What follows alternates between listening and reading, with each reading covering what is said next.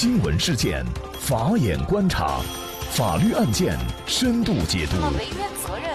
传播法治理念，解答法律难题，请听个案说法。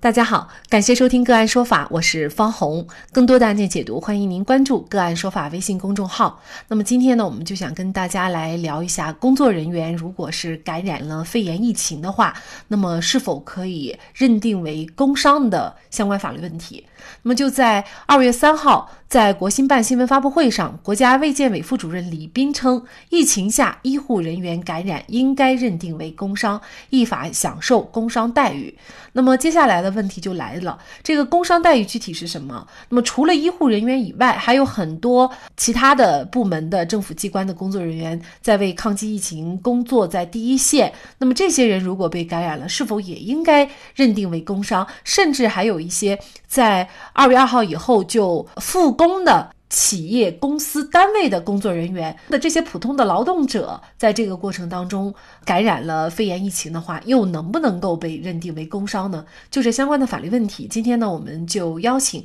云南德赞律师事务所邓宇倩律师和我们一起来聊一下。邓律师您好，你好，嗯，感谢邓律师。那首先啊，我们就先说一下，一旦因为感染疫情认定为工伤的话，那么具体可以享受一些什么样的待遇呢？工伤待遇呢，是指职工因为工作而发生暂时的或者永久的人身健康或者生命损害的一种补救或者是补偿。它的作用主要是让受到伤害的劳动者他在医疗生活方面有保障。如果出现劳动者工亡的情形的话，那么让这个工亡者的遗属他们的基本的生活得到一个保障。然后我们来看一下这个刚刚提到。问题主要说的是工伤待遇，它包括些什么？这主要包括的几块是一次性伤残补助金、一次性工伤医疗补助金和一次性伤残就业补助金，以及在治疗工伤的过程中产生的医疗费和康复费用、住院伙食补助费，还有在这个统筹地区以外去就医的交通食宿费。啊，如果造成的这个伤残需要使用辅助性的器具的话，还有呃辅助器具费，以及如果出现生活不能自理的话，有一个经过劳动能力鉴定委员会确定的一个生活的护理费。之后呢，就是如果出现了这个工亡情况的话，还有一个支付给遗属的一个。丧葬补助金，还有供养亲属的抚恤金，还有因公死亡的这个死亡补助金，同时呢，还会产生一个治疗工伤期间的一个工资福利，以及去做劳动能力鉴定的一个鉴定费用，主要就是这些构成部分。呃，其中占比重比较大的一个部分，就是一开始说到的三个一次性。啊，一次性伤残补助金、一次性工伤医疗补助金和一次性伤残就业补助金这三块。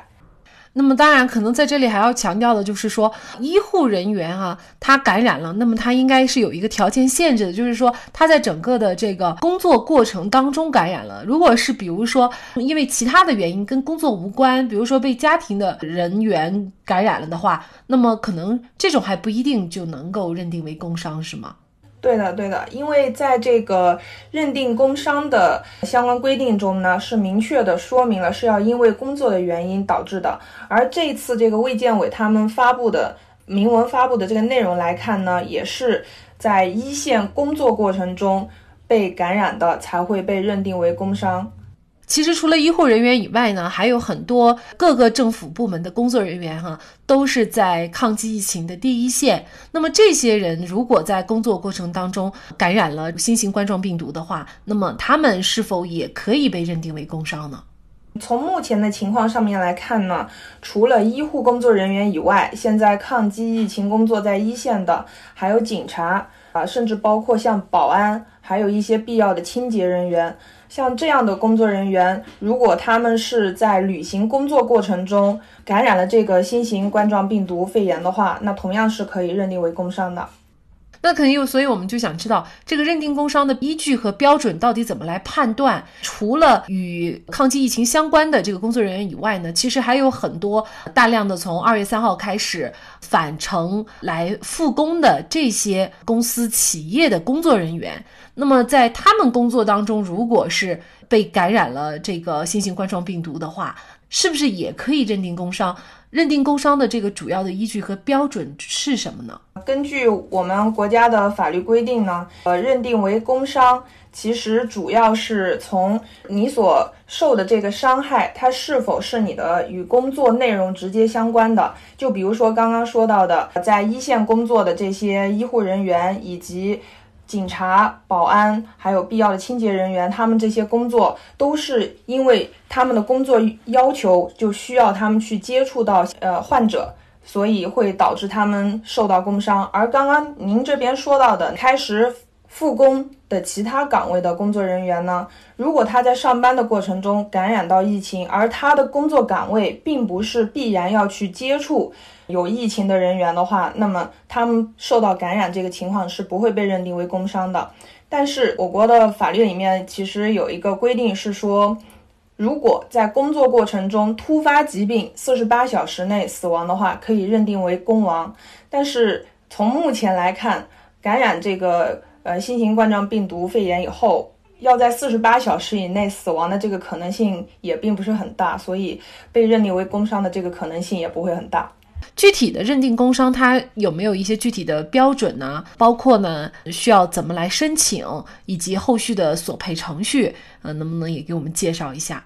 像我们国家在认定这个工伤的过程中是有明确的规定。如果符合以下情形的呢，它就是一定会认定为工伤的。第一个呢，就是在工作时间和工作场所内，因为工作原因受受到的事故伤害；第二个是工作时间前后在工作场所内从事与工作有关的预备性或者是收尾性的工作而受到事故伤害的；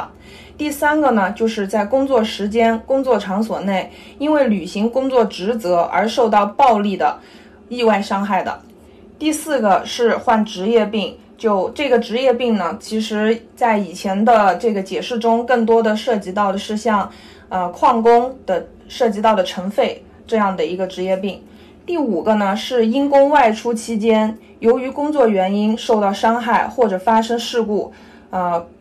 导致这个下落不明的。还有一个是在上下班过程中受到非本人主要责任的交通事故伤害的。那这个呢，也是可以认定为工伤，这些是必然认定工伤。从刚刚说的这个过程中，也可以明显的感觉到，就是都要与我们的工作相关。另外一些是可以视同工伤的。第一个就是在工作时间和工作岗位上突发疾病、死亡，或者是在四十八小时之内经过抢救无效死亡。刚刚我们也说过。第二个呢，就是在抢险救灾等维护国家利益、公共利益的活动中受到伤害的。还有一个是职工原来就在这个部队服役，啊，因当时就因公负伤过，之后虽然到了普通的这个用人单位工作，但是如果旧伤复发的话，那么也是可以视同为工伤的。如果出现了工伤的情形，或者是刚刚说到的可以视同为工伤的情形之后呢，劳动者是应当要立即告知给自己的用人单位，而用人单位呢，应当是在劳动者。事故发生之后，或者是劳动者被诊断鉴定为职业病之日起的三十天内，向统筹地区的社会保险行政部门提出工伤认定申请。在这里，就是值得一提的是，如果在用人单位已经依法的为劳动者是参加过了这个工伤保险的情况下，并且是依法申请了工伤认定的这个情况下呢，工伤待遇中的很大一部分是由这个。工伤保险基金来进行支付的，但是如果用人单位从来都没有给自己的这个劳动者参加过工伤保险的话，前面说到的很所有的因为工伤或者是这个工亡所产生的工伤待遇呢，就全部都要由这个用人单位来承担了。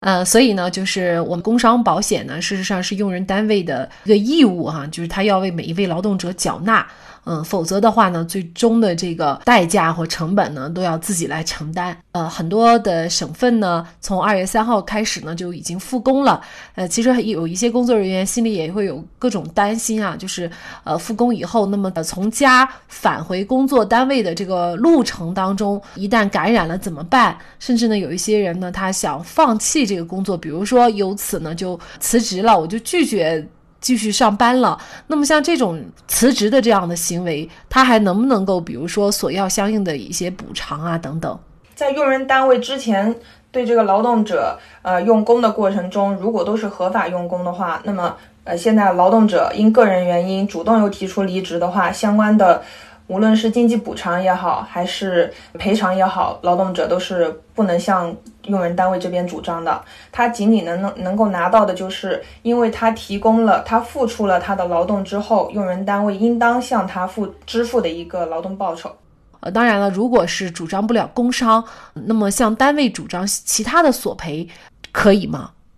在前面几天就发生在河南的那个案件，就是有一个工厂的老板，他强行的要求工厂提前开门生产，然后要求员工回来工作。经过举报以后呢，相关部门已经对他做出了一个行政处罚的决定。像他这个老板强行要求员工在这个国家要求不能复工的情况下，还强行要求复工，他已经违反了一个治安处罚条例。那么像这样呢，我们的劳动者出于对自我的保护，他可以先向有关部门去举报。如果说呃有关部门认为他可以不用去工作，并且还可以对他的老板进行处罚的话，那劳动者就可以对自己的权益进行一个保护。嗯，那其实呢，我们也梳理了一下，那全国各地啊对医护及相关工作人员认定工伤呢，也出台了一些具体的举措，比如说。上海人社局表示，疫情期间延长社保缴费期，医护及相关工作人员因履行工作职责感染新型冠状病毒肺炎，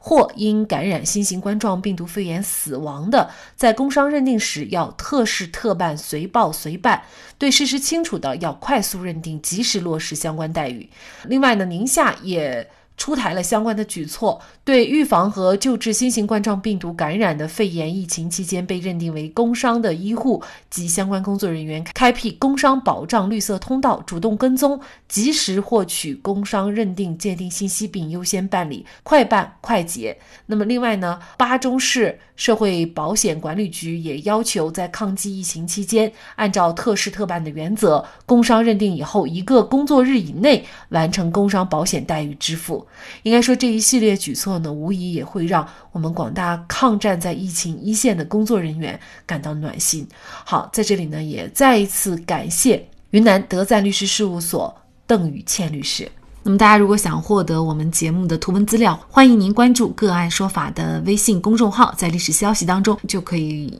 找到这期节目的全部图文资料。那么大家在生活工作当中遇到一些法律问题呢，也欢迎大家向我们进行咨询。您可以添加幺五九七四八二七四六七这部手机号码的微信号，就可以找到我们。他们都非常的资深、专业和负责人。感谢您的收听，我们下期节目再见。